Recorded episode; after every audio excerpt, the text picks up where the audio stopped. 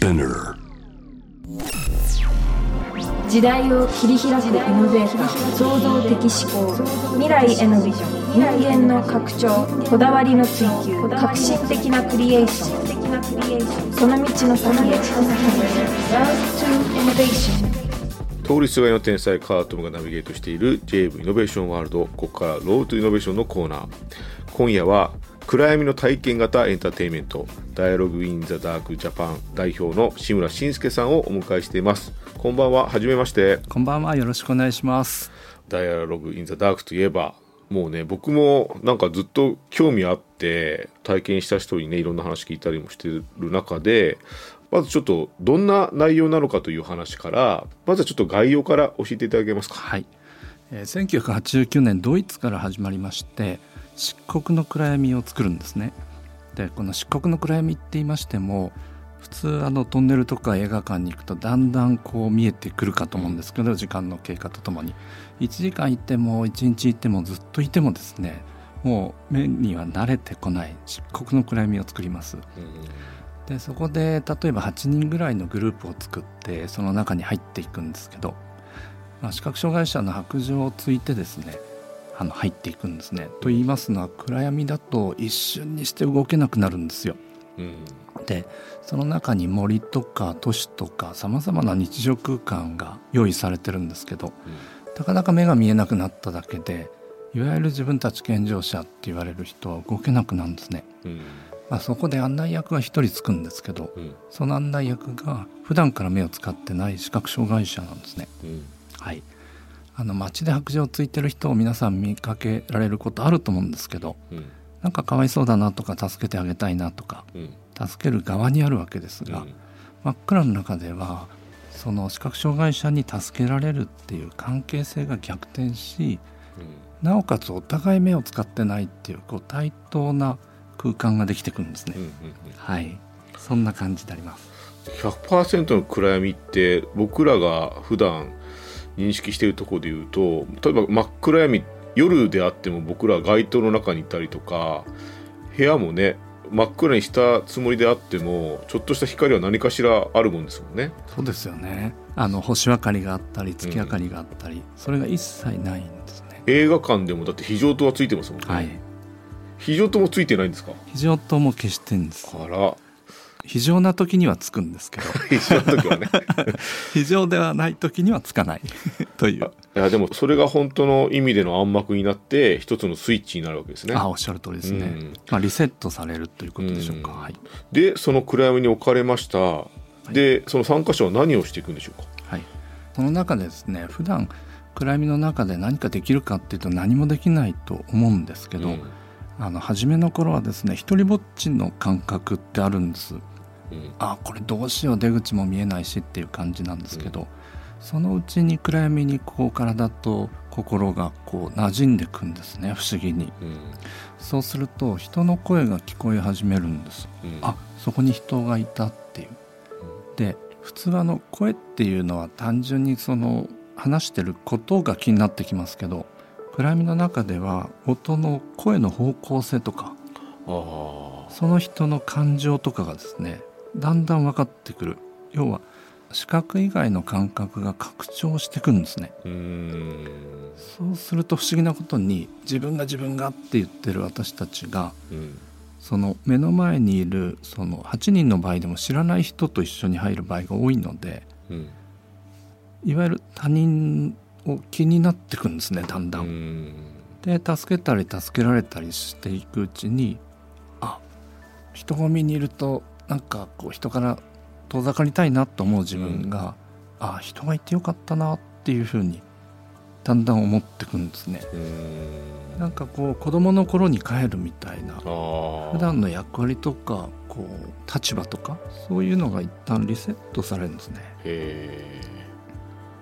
確かに普段はねまあこういうね季節柄というかご時世もありますけど、ええ人を避けるね感じがありますけど一回暗闇に入ると存在がむしろありがたく感じるっていうか、そうなんですそよね。尊重する方向になるんですかね。えー1999年からやってるので、うんもう二十数万人の人が暗闇入ってるのを見てんですけど、うんこの日本人でもですね、うんやっぱり人は人と対話したいとかうん話したいんだなってそういう生き物だなっていう気がします。ダイアログ・イン・ザ・ダークはなんで志村さんが関わろうと思ったんですか？一番ですね1993年のある新聞の夕刊誌海外トピックスっていう、ままあ昔小さなこうインターネットがない頃にですね、うん。海外の特派員がその国の面白いことをこうトピックスとして流してくれるっていう記事があったと思うんですけどウィーン発でこのプロジェクトをやってるっていう記事があったんですね。へでこれを読んで本当に感動してびっくりして。えうん。でまあ今に至ってるんですけど。実は1995年に初めてローマで体験したんですね。うん。で体験した時に当然コンセプトも分かってるんですけど真っ暗の中に入ると異国で真っ暗なとこに入ると本当に不安なんですよね。うんでイタリア語でオペレーションしてるし迷子になったんです。で迷子になった時にスッとこう助けに来てくれた人がいるんですね。うんあ戦争用のこう暗視ゴーグル持ったスタッフがうん来てくれたと思ったんですけど、うん当然出てみると白状ついた人だったんですね。ええああ頭でこう考えるのと実際は違うんだと思ってうんこれは日本の人も楽しくなるだろうって。う。ん。で発案者に会うと「お前インエレさんって知ってるか?」って言われてうん。うおそっか。海外にいる人の方が日本の文化をこう深く知ってんだっていうことにまたびっくりして。へでまあやっていくうちにですね深まってきたんですけど。え強烈な体験でしたね。強烈でしたね、うん。こんなことで人生変わるとは思いもしないですよね。なるほどですねしかも最近なんてなリモートとかで慣れちゃうと音の方向性とかもそんな意識してないだろうしね、えなんかいろいろ変わりそうですね、えーあの最近ですねコロナが少しまあ落ち着いてきたこともあってうん。多くの方が暗闇の中に入られてるんですけど、うん。今日も実は企業研修を今やってるんですけどね。竹芝の会場では。うん。でコロナ以前と今と随分違ったことがあるんです。はい、何が違うかっていうと、うん、本当にリアルで久しぶりに人と会ってるんですね。あで同じ会社にいても同じ部署にいてもリアルに会ったことがないからー、うん、例えば2年前の新入社員って全然みんな知らないんですよ。でリアルに会うと何をびっくりするかっていうとあこんなに背が高かったのかとかですね。確かに、うん、ええ極端に言うと上半身だけでコミュニケーションしてたのでそうですよね。相手が車椅子でもわからないんですよね。うんうんだからそういう逆に言うとすごいリモートは対等性があると思うんですけど、うんうんリアルに会ってみると全身で感じながら対話できたの久しぶりっていうのがあって、人と会えるのがなんかこうニュートラルに会うのは久しぶりだなってうんいう、うん。これは3年前にはなかったことですね。ううんん今は存在が平たくなってるからそれは立体的にねより感じられるあっていうことかもしれないですね。あとあの人って不思議で人と人の間に見えない壁ってあると思うんですよね。あのリアルな壁はこう叩き潰せばいいんだけど、うん。こう部署ごとの間にある見えない壁とかうん。さまざまな他人とのこう見えない壁が強固にあると思うんですけど、うん。どちらかというとそれは相手が作ってると思いがちなんですよね。でも実は自分の方が作ってたりして、うんそれを暗闇の中に入るとこうどこまでが自分かどこからが相手かがわからない状況になってくると、その見えなかった壁が解け始めるのがなんとなく分かってくるんですね。うんうん、ですから関係性がこう回復していくモジュールのような気がしてきました。だなんかあれですよね。そういう一般的に普通に参加するのも楽しいしその企業っていうあえて縦社会的なそういうものがあるのに参加してみるとねちょっとその辺も消えるんでしょうね。そうですね。あの例えばマネジメントのクラスが新入社員と一緒に入ってみるとか、うん。航空会社が地上の人が飛んでる人と一緒に入ってみるとかですね、うんうんうんうん立場が全く違って、これまでは同じ会社って思いづらかった人たちがあやっぱり飛行機のこの匂いにみんな好きなんだなとかですね、うん。こう共通点を見出していくんですね。暗闇の中って不思議に。そうですよね。明るいとこだと違いが気になるんですけどね。うん。僕体験した人に聞いたら、ええ。オフ会みたいだって言ってましたよ。ああなるほどななんるほど。か暗闇の中のオフ会っていうか、それこそリモートでね会って現実で会ってっていうことを、えあと SNS 上で会ってるけど姿形も分かんなかったけど、うん。会ってみるとかっていうのの、なんか逆の矢印でなるほど。闇闇の中で存在だけを把握してたけど、うん。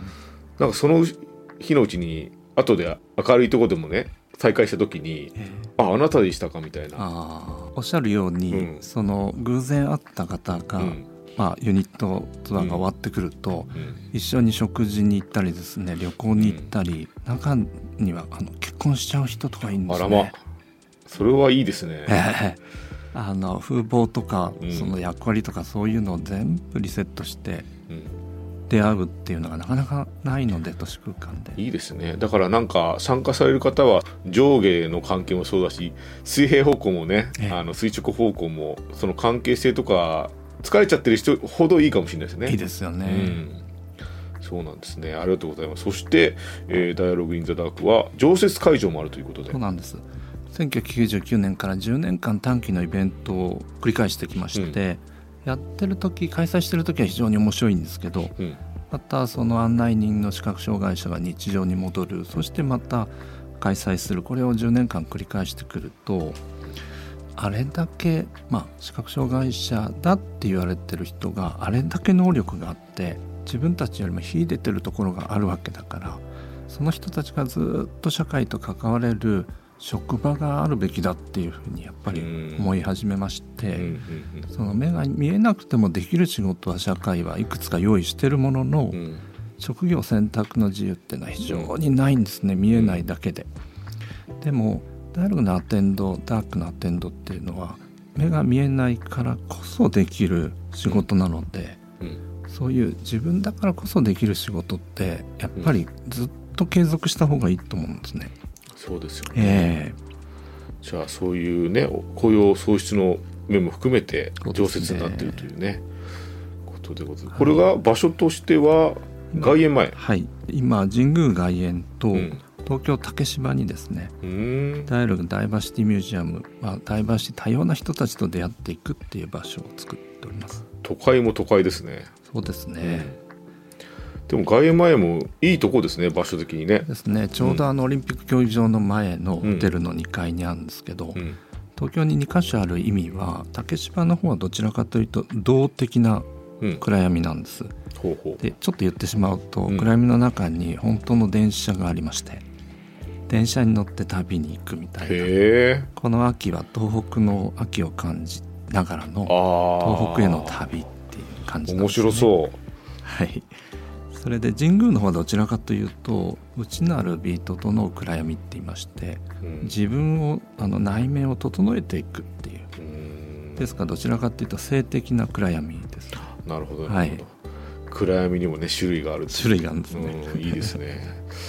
ちなみにですが先ほどねあの冒頭にも教えてもらいましたけど、はい。ドイツ発祥ということでしたけどその発祥の、えーそのきっかけになった博士。ええ。ハイネッキ博士。はいの方はそもそもあれなんですか？ラジオディレクターだったんですか？そうなんです。あら。はい。ラジオってうん。やはりこう見えないがゆえに見えてくることもありますよね、うんですから暗闇の中に入るラジオドラマのような感じなんですけどそのラジオ局で働いてる時に事故で失明したジャーナリストが自分の部下に入るんですよ。うん。で自分の方が先輩だからラジオのことよくわかるだろうと当然思うわけですけど、目を使ってない人の方がですねこのラジオに対して深いその造形がありましてあ単純に「こんにちは」って言ってる DJ の人とちゃんと頭を下げて「こんにちは」ってマイクに近づいてるようなうんこういう違いっていうのは非常によく知ってて、じゃあリアルってなんだろうっていうようなですね、話をしてると、まあ、夜仕事場で電気を消してそして帰ると出口がわからないようになると思うんですけどうん。彼だけはスッスッスッと帰っていくんですよね。ああ部屋の電気を消すとこれだけ立場が逆転するんだって。あで思いつきこの「ダイアログ・ザ・ダーク」の処方の始まりの始まりを作ったんですね。今では世界50カ国で展開されてますから。とはいうもののあの日本はすごいオリジナルがうん。ありまして、うんこれ日本人の特性かもしれないんですけど、うん。他の49カ国はドイツのコピーなんですね。うんうんで日本だけがオリジナルでカスタマイズが許されてましてへえ暗い中のコンテンツも季節によって日本文化と融合させてんです。そのね先ほど東北でっていう話もはい。ちょっと季節感のニュアンスですもんね、そうですね、うん。正月だと炭を吸ってですね。うん。でその一文字自分の今年のその志みたいなものを書くんですね。うん。暗闇の中で筆で書けるかっていうと、まあ、ほとんどの人が実は書けるんですけどうん。紙の大きさとか気にしないのではあ。ダイナミックな字なんですね。ストッパーが取れるっていうか。そんな感じですね。なるほどですね。いろんなね、ダイアログ・イン・ザ・ダークに関するお話を伺ってきましたけども、で、あれですよね、ハイネケ博士がはい。ラジオディレクターという話もありましたけど、実は J 部ともゆかりが深いということを聞いています。そうですね。今あの六本木でお話しさせていただいてるんですけど、い。西麻布にあった頃から出会ってましてその頃ソーシャルグッドな放送局っていうので随分都市生活者の新しいこうライフスタイルというのを作っていかれたと思うんですけど、うん。その頃からご一緒していわゆる無名の時からですね応援をいただいてる形であります。そうなんですね。はい。うん。まあ、ラジオとね、相性いいですもんね。そうですよね、うん。今ではですね月に1回うん。第2日曜日の深夜にはい。実は「ダイアログラジオ・イン・ザ・ダーク」っていう真っ暗な中でうん。対談をしてるのを流していただいてましてほうほうゲストを真っ暗闇の中にお迎えして お互い暗い中で話すんですへえ。時間わからないし iPhone も当然見えないですしただラジオのリスナーはやはり目を使ってないので、うん。制作現場も真っ暗いいですね。はい。そういう状況じゃないと話せない話もあるでしょそううからね。なんですよね。結構皆さん深い話にうん。なるんですよね、いや僕なんか闇って結局自分を見る時間でもあるしあ僕なんかこれそもそも僕「ダイアログ・イン・ザ・ダーク」の観念から好きなのーは、はい。僕なんか思春期になんかずっと机に突っ伏して誰ともコミュニケーションを取らないなんかマイ・ダイアログ・イン・ザ・ダークみたいになってて なんかそれを踏まえちゃうとなんかやっぱ空転するんですよね。価値がなんか変わった瞬間みたいなのがあって、人に見られているとかそういった意識がちょっとやっぱり闇と触れる時間によって人ってやっぱ闇に全然触れてない人とえ触れている人ってなんか違うじゃないですか。え違いますよね。自由度が自由度が違いますよね。自由度違いますよね、いざ光を見つけた時のモーションもなんか違うような気がして、ええ。そうですよね闇はね、ええ。みんなやっぱり無視はできないしそうですね。どっかに抱えてるもんですからね、あの不思議に漢字って面白くてうん。暗闇って書いてみると、うん。両方に音って入ってるんですよね、ああ確かに。ええ。だからやっぱり昔の人はすごくて確かに暗闇の中に入ると音がすごくこう気になってくるのでうん象形文字って面白いですよね。あ象形文字の中にねやっぱいろんな根拠があるんでしょうね、ねえ面白いですね。でその時に感じてたそのセンスみたいなものが僕ら欠けてるかもしれないですよね。それをなんかこう思い出していくってういうのちょっと野生になる感じですよね、確かにそうですね。ちょっと僕お話伺ってて思ったんですけど、今ってね外に出たりするのも、はいまあ、コロナとかねいろんなエンターテインメント全般的にあの対策が求められてるけれどあれなんですか「ダイアログ・イン・ザ・ダーク」も結構そこははい。気を使いますよえっね。と、実は2020年の8月に東京竹芝でオープンした時には、うん。本当にリスクがあったので、うん。ダイアログ・イン・ザ・ダークのですね暗闇の中にライトを入れたんですね。はい。でそれなぜかっていうとその完成してるのが誰にでもこう対等にあったのでうん。対等性を作るために暗闇を私たち作ってたのではい。じゃあ明かりをつけてもいいんじゃないかっていうので、うん。明かりの中で対話をしてました。で徐々に徐々にそのソーシャルディスタンスも取りながら暗闇にしていったんですけど、うん今はあのちょうど白状を持つんですけどね。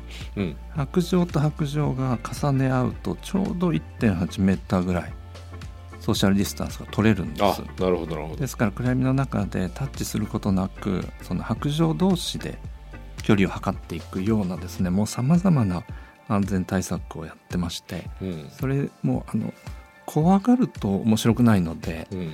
こう楽しみながらそういう新しいライフスタイルをその中に入れられるようなことをしてます。当然あのマスクをしたままですから皆さん。うん。はい。そうですよねだその万安全も担保された上でのねこういう密度ということになってると思いますけども、えーそしてちらっと先ほどお話も出ましたけど、竹芝にね、あのー対話の森というのがオープンということでで動きをねテーマにというお話もありましたけど、竹芝って結構ビジネスのイメージがね強いああそうですね。場所ですけどね。特になってますからね、やっぱそこも意識ししてますよね。劇団四季さんがうん初めてあそこで劇場を作られた場所なんですけどうんまあ、春と秋が新しく建築がされて劇場があるんですね。うんで日本にはなかなかそうエンターテインメントの小屋が集まってるブロードウェイみたいなところはないので、うん JR さんが開発されたと思うんですけどその1階部分にですねこのダイラダイバーシティミュージアムが入ってます。なるほどですね。でやはりパンデミックあって稼働率が少なくなったりさまざ、まなピンチがありましてね。でもしこのまま日本からダイアログが消えてしまうとどうしたらいいんだろうって、うん。みんなで話し合ったんです。うん。でクラウドファンディングをしたりしていろいろやってですねこの体験を子どもたちに無料体験5,000人してれば10年経てばその子どもたちは大人になるからとりあえず皆さんに5,000人の子どもたちをダイアログに無料で体験することをっていうのでうん。クラウドファンディングでご支援いただいてですね、うん。今ようやく1,000人ぐらいの子どもたちそれはフリースクールに行ってるとかインターナショナルスクールとかうん。さまざまな学童とかですねいわゆる学校単位ではなくてうん。今子どもの見えないいろんな問題が起きてますから、はい、子どもたちを無料体験させうん。て種を作ってで最悪なくなってもですねその子どもたちがどこかでうんこのダイバーシティとか多様性理解した大人になってくれるだろうと思ってですね、踏ん張ったおかげで今がありますね。なるほどですね。はい。このね、あの、ダイアログ・イン・ザ・ダークっていうのを進めてらっしゃいまして、で、今、さらに距離感とか、まあ、対話とか他者とのね、関係性とかっていうのが、すごい大事なことになってますけども、関係性とか対話について、志村さんはどんな未来を見つめていらっしゃるでしょうか？そうですね先ほどのあの発案者のハイネッケはこんなことを自分たちに言ってくれるんですけどはい。戦争の反対語って何ってうん。で多分多くの人は平和って言うと思うんですけどはい。平和を誰かがこうある一つで持ってきてくれるわけじゃないんだよって、うん。こう対等な対話を続けていくその先にうん。平和な状況っていうのは立ち現れてくるうん。その対等な対話っていうのは例えば少数派の意見は聞かなくていいんだとかですね、うん。うん、人と違った意見を言いづらくなる社会とかですね、うん。こういうのってやっぱり対等な対話じゃないので、うんいろんな人がいろんなことを対等に言える関係をこれ結構難しいんですけど、うんでその難しい中で一番邪魔してるのがこの視覚だったりするのでそうですね。それを一度外してみるっていうことをですねまあ続けていくっていう中に未来があるかなって思ったりしてます。ありがとうございます。例えばいろんな国の偉い人がダイアログ・イン・ザ・ダーク体験してみてでね闇の下で僕らはやっぱフェアじゃないとおかしなことだっていうねいびつだっていうことをちょっとね自覚してもらいたいですけどね。ですよね来年の G7、うんあの広島でありますが広島であるんだったら、一つのセッションは暗闇の中でやってほしいですよね。本当ですね闇闇の中でサミットすればいいですよね。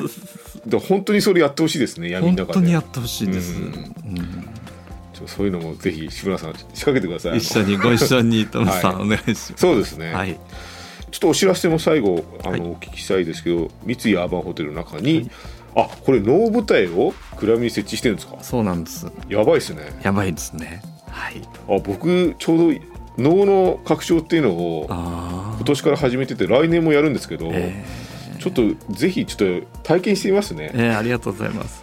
どちらかというと自分たちって頭使いすぎ目使いすぎとかですね、うん上半身がに血が集まってる生活をしてるんですよね。うんこれはあの日本文化の腰原文化というかこう落としていくっていうのは必要なので、うん。脳の歩き方とかをですね暗闇の中でやったりすると確かに。これいいんですよ。春はですね午睡って言ってその能舞台の上で昼寝をするっていうプログラムがあったんですけど。めちゃくちゃいいですね。面白いです能ってしかもねその幽体とか普通の現世とはちょっと違う話だからおっしゃる通りいいですよね。おっしゃる通りですね。相性いいでしょうね暗闇ともね。そうなんですよね。そしてあの実際に能を舞ってる方は能面をつけてるわけですけど、はい。はいあの目目からは本当は見えないんですってね。そうなんで、すよね。闇なんですよね。だからうん。目を使わずに回られてる、はいすごさがありますね。これはもう本当日本ならではですね。そうですね、うん。これぜひ皆様僕もちょっと体験しに行きたいと思いますけど。ありがとうございます、はい。というわけでいろんなお話を伺いました。お時間となりました。 Road to Innovation のコーナー今夜はダイアログインザダークジャパン代表の志村真介さんをお迎えしました。ありがとうございました。ありがとうございます。J-Wave. Innovation World. Innovation World